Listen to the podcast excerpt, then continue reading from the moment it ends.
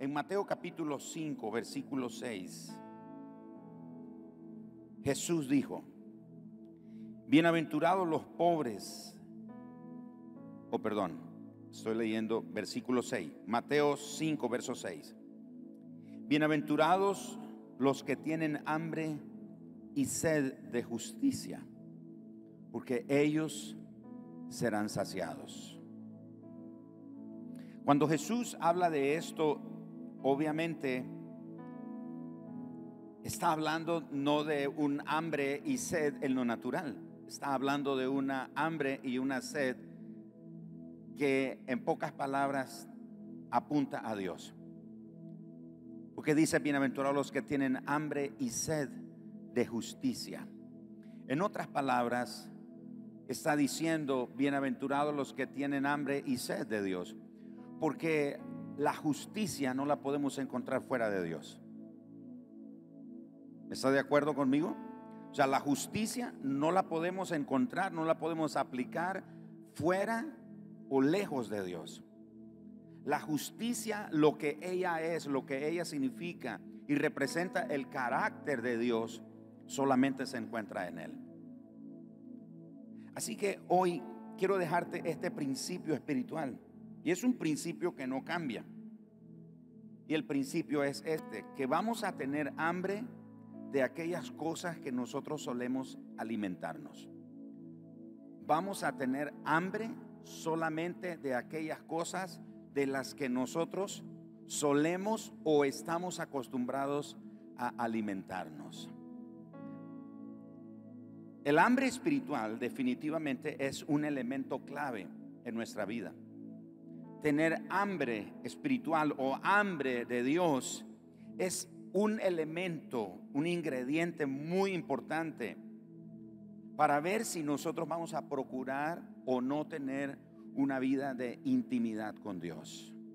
En otras palabras, de el nivel o de la intensidad de hambre que tengamos por Dios o de Dios depende la intimidad que logremos llegar a tener con el Señor, la profundidad o la intensidad de nuestra relación o nuestra intimidad con Dios.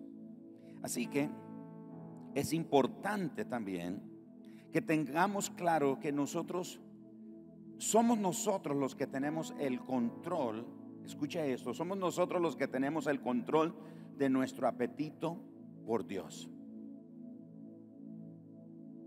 Y a veces estamos orando, Señor, dame hambre de ti. No, no levante la mano, pero ¿cuántos hemos orado así? Hemos hecho una oración como es, oh Señor, por favor, dame hambre de ti. Usted no le dice a un filet miñón, oh filet miñón, dame hambre de ti somos nosotros los que tenemos el control del apetito de Dios en nuestra vida. O sea, no es Dios el que nos va a dar más hambre de Él o nos va a poner a dieta de Él. Somos nosotros. Es como cuando nos sirven la mesa y nos invitan a comer o vamos a comer ahí en casa o en una reunión especial, etcétera nos sirven a la mesa y, nos ponen abundancia de comida. Y mucho más cuando nos dice, coma sin vergüenza. No es que le están diciendo que es sin vergüenza, o sea, que coma sin pena, pues. Coma sin vergüenza, coma con confianza, por favor. Coma todo lo que quiera y le sirven de todo. Pero somos nosotros los que tenemos el control. Porque a medida que vamos comiendo, nos vamos llenando, ¿no es cierto? Y probamos esto, probamos el otro y probamos aquello, comemos lo otro, tomamos esto, etcétera, etcétera. Y a medida que vamos comiendo, somos nosotros los que decimos, ¿sabes qué? No, ya no, ya no me trae más. Hace unos años me tocó hacer un viaje con mi hijo, era la, eh, pasamos por Mundo de Fe El Salvador y luego íbamos para Cancún a un evento de hombres. Y nos hospedaron en un hotel que está cerca, en El Salvador, nos hospedaron en un hotel que está cerca de un centro comercial. Entonces yo le dije a mi hijo, bueno, vamos a, es la hora del almuerzo, vamos a comer. Y él dice, ¿dónde vamos a ir a comer? Yo le dije, vamos ahí al, al food court, el área de comida ahí en el, en esa plaza, en ese centro comercial. Pero él ya había inspeccionado el hotel y me dice, no, ¿para qué vamos a ir a comer tan largo? Vamos a caminar. Aquí mismo en el hotel hay un restaurante. Y era un restaurante brasileño de carne. Su especialidad era de carne. Y nos sentamos a la mesa. Y en cuanto nos sentamos, el primer mesero, con un gran, ah, ¿cómo se llama? Un pincho ahí lleno de carne y un cuchillo. Y él comienza a cortar y nos sirve a la mesa. Y dale, comenzamos a comer carne y comíamos y no bien terminábamos de comer esa, ese corte cuando llegaba otro, nos quitaba el plato y nos ponía otro limpio y con otro pincho lleno de carne, con otro corte, y ahí lo ponía. Yo llegué como a alrededor de cuatro o cinco cortes. Mi hijo me la ganó, él llegó como a 17 cortes de todos los que estaban poniendo ahí. Y entonces yo le dije al mesero, mire, este, ya, ya, por favor, no nos traiga más, aunque mi hijo no estaba muy de acuerdo con eso, pero ya no nos trae más, por favor. Y este mesero dijo, es que usted tiene, no nos fija, yo no me fijé, no sé si era, ya sabía eso, pero yo no me fijé que había una ficha que tenía un color verde. Y dice, mientras esa ficha esté ahí en color verde, le vamos a traer todos los cortes de carne sabidos y por haber. Y yo le digo, ¿cómo hago? Solo dele vuelta. Y cuando le dimos vuelta ya era rojo. Entonces ya, yo dije, rojo. Y Gerald no estaba muy de acuerdo con eso. Pero ya estaba, al menos yo, yo ya estaba lleno, ya no quería más. Uno tiene el control de su apetito.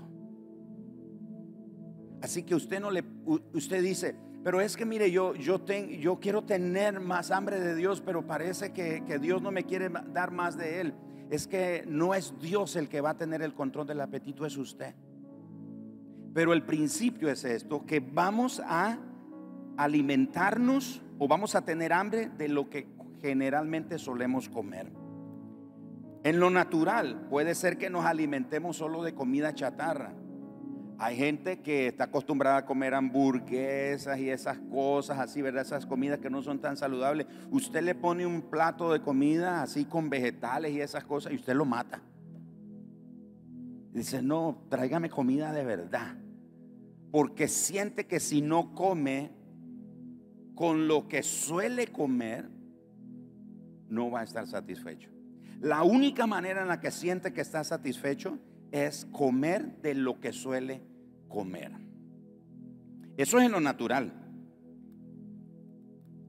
Y a medida que comemos más o nos alimentamos más de eso que generalmente comemos comer, muchas veces eso no nos hace bien, afecta nuestra salud física, nos hace daño. Eh, ya mañana es sábado, ¿no es cierto? Y tradicionalmente hay gente que el sábado se tiene que comer su nacatamalito. Se tiene que comer su religiosamente. Tiene que comerse el nacatamal. Pero, por ejemplo, le cuento mi experiencia. A mí el doctor me tuvo que decir que, que deje de comer nacatamal porque me, me está haciendo daño a mi salud. Y me despedí con una tamuga que el pastor Eden Valle me invitó en enero. Y cuando el doctor escuchó de la tamuga, dice, y, después usted me está pidiendo medicina, después de estar comiendo tamuga. Y dije, no, eso fue en enero, me despedí con la tamuga. Para los que no saben, o si saben, la tamuga es otro tipo de nacatamal, pero diferente, pero igual es grasa.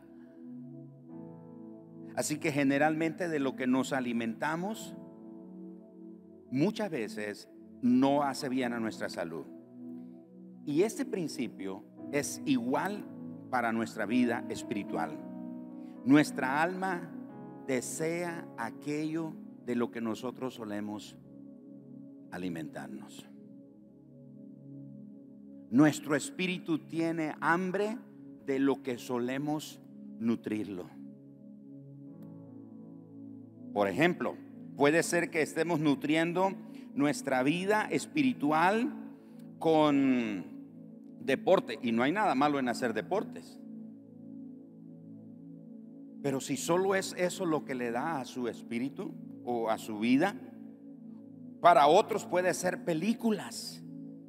Para otro puede ser el chisme de las estrellas.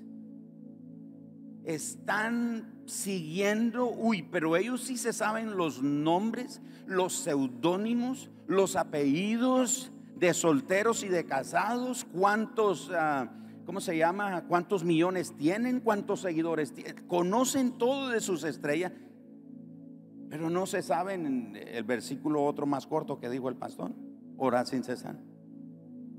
Porque se alimenta Ahora usted dice, pastor, pero usted se está refiriendo a gente que no viene a la iglesia. No, estoy hablando de los que venimos a la iglesia. Porque el que está afuera, que no tiene una relación con Dios, pues obvio no se va a alimentar de Dios. Entonces hay gente que se alimenta de, de la farándula, por decirlo de esta manera. Hay quienes se alimentan, por ejemplo, de conversaciones malsanas. ¿No dijo el apóstol Pablo que las malas conversaciones que hacen corrompen las buenas costumbres. Hay gente que se alimenta, lo único con lo que se nutre es lo que está oyendo, lo que están hablando la gente ahí, lo que está escuchando. Otros se alimentan en los asuntos de los negocios. Así que tú tienes que ver con negocios y está alimentándose en eso. Ahora, debo de aclarar, no estoy diciendo que, por ejemplo, negocios, deportes y cosas por el estilo que sean malos, no pero no deben de ser la prioridad. No debe ser eso con lo que alimenta su vida. Otros pueden ser que se alimentan con los sucesos de la actualidad. Yo me, yo me acuerdo, no sé ahora, no, no lo he visto, pero antes era muy común, habían noticieros que especialmente a la hora del mediodía o la tarde presentaban unas escenas. Era increíble ver gente que se sentaba a almorzar o a cenar con esa noticia con el piripipí le sacó el ojo y se estrelló con esto y se le salió el corazón y la gente viendo eso. Hay gente que se alimenta de esas cosas trágicas, de los sucesos que están sucediendo, valga la redundancia. Para otros es su casa, para otros es su vehículo y la lista puede continuar, hermano. De cosas con las que generalmente tratamos de alimentar nuestra alma. Y es por eso que cuando, me estoy riendo por algo que les voy a contar, es por eso que cuando nos dan a probar algo, como Dios, su palabra, como que no, no saben, ay, qué aburrido. He oído creyentes que dicen, pastor, después de cinco minutos ya no sé qué orar, no hay o qué decir. Ah, no tiene que orar. ¿No sabe qué orar después de cinco minutos? O no falta aquel que dice, ay, yo cuando no puedo dormir leo la Biblia. Y yo le pregunto, o sea, para encontrar paz, no para dormirme. Porque la Biblia para ellos es un somnífero. O sea, los manda a dormir. Imagínese. Le estaba contando de lo que me estaba riendo. Hace varios años Pastor Angel me acompañó y, uno de mis cuñados me, acompañó a hacer un viaje, una visita. Llegamos a casa de este pastor a visitarlo y, entonces el pastor amablemente dijo, les tenemos un preparito. Y ya conoce usted en el campo cómo son los preparitos, ¿verdad? Y ya le llevan a uno. Y entonces nos llevan el preparito y el parte del preparito primero era un vaso así grande de una bebida que todavía estoy tratando en mi paladar de identificar qué cosa fue lo que tomamos. Entonces, cuando yo estoy tomando aquello, yo no identifico. Y los dos compañeros que andan conmigo me dicen, pastor, no nos gusta esto. Y llega la hermana y dice, eh, ¿quieren más? Y ellos dicen, no, no, no, el pastor es el que quiere más. Y que me vuelven a llenar la jarra, el vaso ese. Porque en el campo usted no puede despreciarle a la gente lo que le ofrece. Yo le dije a ellos, no, ustedes tienen que aprender, lo que le dan uno se lo tiene que comer. Santifícalo por el poder de la palabra y la oración y que Dios te ayude. Pero ese día nos venimos en el carro. ¿Qué fue que tomamos? ¿Pozol? ¿Tiste? ¿Maracuyá? ¿Ensalada de fruta? no tenemos idea qué fue lo que tomamos ahorita. Pero era evidente que cuando nos dieron eso, lo sentíamos diferente. No era agradable, porque nunca lo habíamos probado. Ah, pero por ejemplo, cuando nos dan una Coca-Cola, uy, aleluya. ¿No es cierto? Y entonces llegamos a un lugar y en vez de darnos Coca-Cola nos dan agua. Dice, qué mal me atendieron, me dieron agua, no me dieron Coca-Cola. Porque no estamos acostumbrados a eso.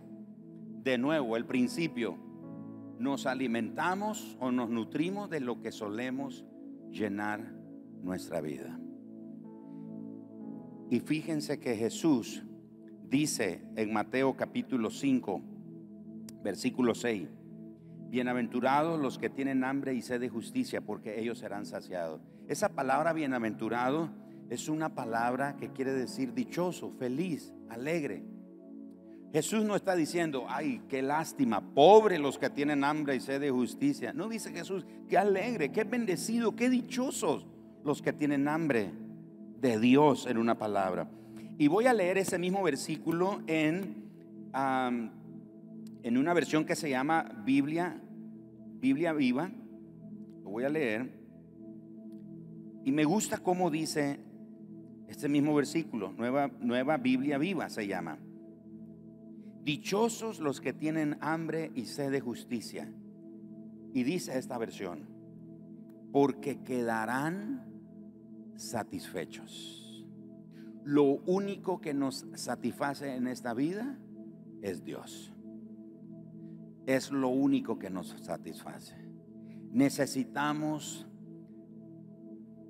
caminar en esa senda de pedirle al Señor de que realmente nuestro corazón tenga siempre esa hambre. No pedirle a Él que nos dé hambre, es que siempre nuestro corazón esté inclinado a tener hambre de Dios.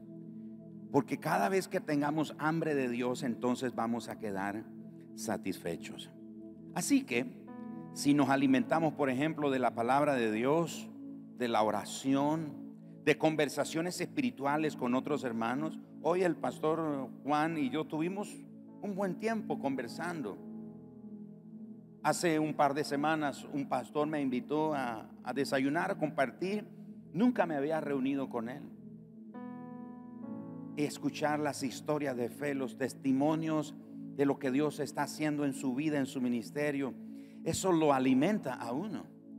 Esas son formas en las que podemos saciar esa hambre de Dios. Así que cada vez que hacemos esto, la palabra de Dios, la oración, conversaciones espirituales y cualquier otro tipo de práctica espiritual, ¿sabe qué va a pasar? Se nos va a antojar más de la presencia de Dios.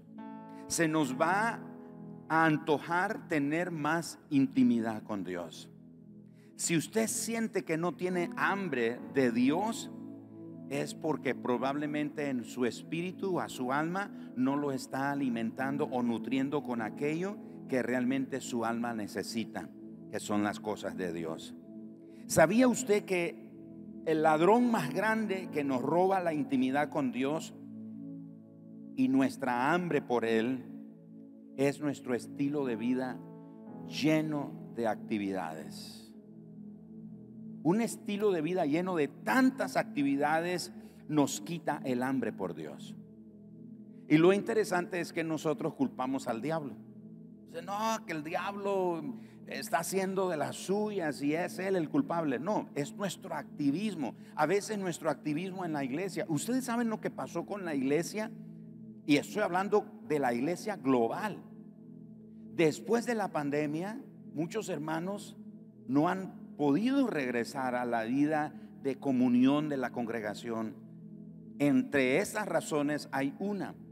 Ellos se sintieron abandonados, se sintieron solos, se sintieron desconectados en la pandemia cuando tuvimos que cerrar las, las congregaciones. Nosotros aquí estuvimos siete meses cerrados, no tuvimos actividad. No nos juntábamos más que en línea. Entonces algunos dicen, ay, me, hizo falta la iglesia, la iglesia me abandonó. Eso solo reflejó que éramos creyentes que dependíamos del activismo.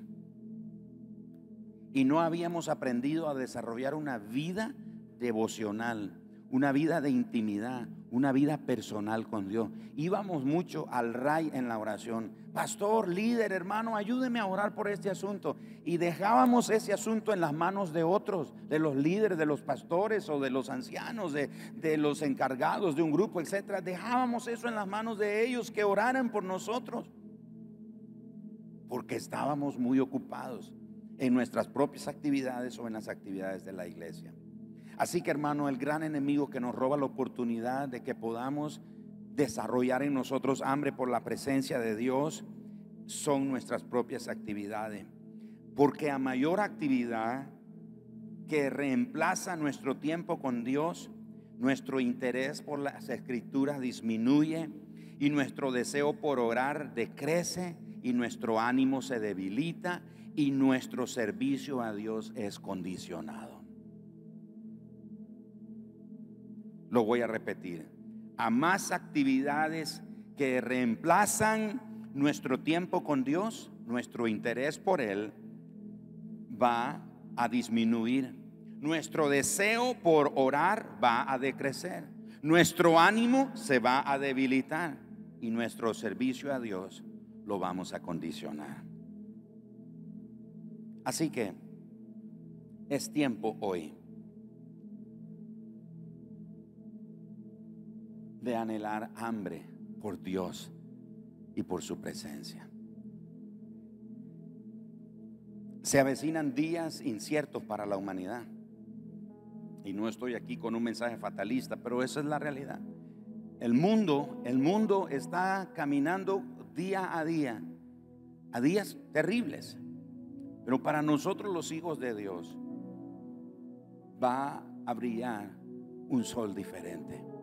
La palabra del Señor dice en el, en el Salmos capítulo 37, versículo 18, verso 19, que el Señor conoce el tiempo de los justos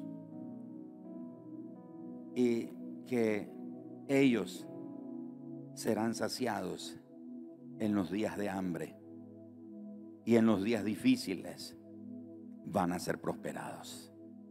El mundo está caminando cada día hacia un colapso y una necesidad, una crisis. Pero para nosotros hay una promesa diferente.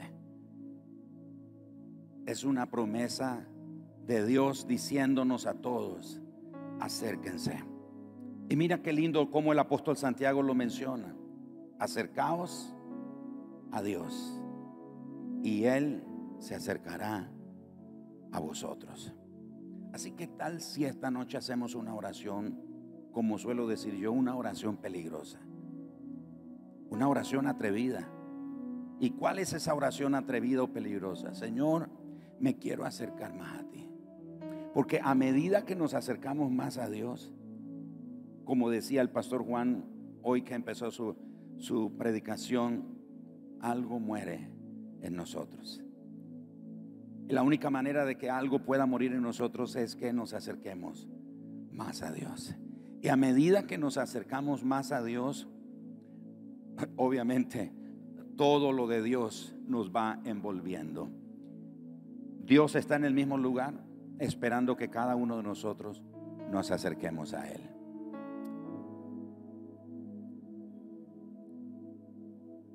¿Dónde están o quiénes son esos que se atreven a una oración peligrosa como esa. Con todos sus defectos, con todas sus luchas, con todas sus batallas. Señor, yo quiero más de ti. Señor, yo, yo quiero alimentar mi alma con aquellas cosas que realmente me pueden nutrir. He estado alimentando mi alma y mi espíritu con cosas que por eso me siento desanimado, por eso me siento desalentado, por eso estoy confundido, por eso estoy temeroso. Y por eso siento más inclinación a alimentarme, a darle tiempo y prioridad, energías y recursos a otras cosas y no a ti. Así que vamos a acercarnos a Dios. Usted sabe que la razón por la que el pueblo de Israel se alejó de la presencia de Dios cuando Dios se manifestó. La gente le dijo a Moisés, Moisés, no, no, no, que Dios hable contigo y tú nos dices a nosotros las cosas que Él tiene que decir, pero nosotros no nos queremos acercar. Y Moisés se acercó, entró en lo secreto, en, lo en la oscuridad de Dios. Y oscuridad y no es tinieblas, es más bien un territorio controlado por Dios oscuro para Moisés porque no conocía ese territorio. Pero la razón por la que Israel, el pueblo, no se quiso acercar a Dios es porque ellos sabían que a medida que se acercaran a Dios, se iba a revelar lo que había de verdad en su corazón. ¿Sabe por qué algunos no nos acercamos a Dios? Porque tenemos miedo que Dios nos revele, nos muestre aquellas cosas que nos están alejando de Él. Pero si te acercas a Dios, Él te podrá mostrar qué son esas cosas que te están robando tiempo, intimidad, fuerza, pasión, entrega, servicio, adoración, fidelidad, constancia a Él, etcétera. Te lo va a mostrar. Él no te va a condenar, Él no te va a, a juzgar y decir, eres un pecador.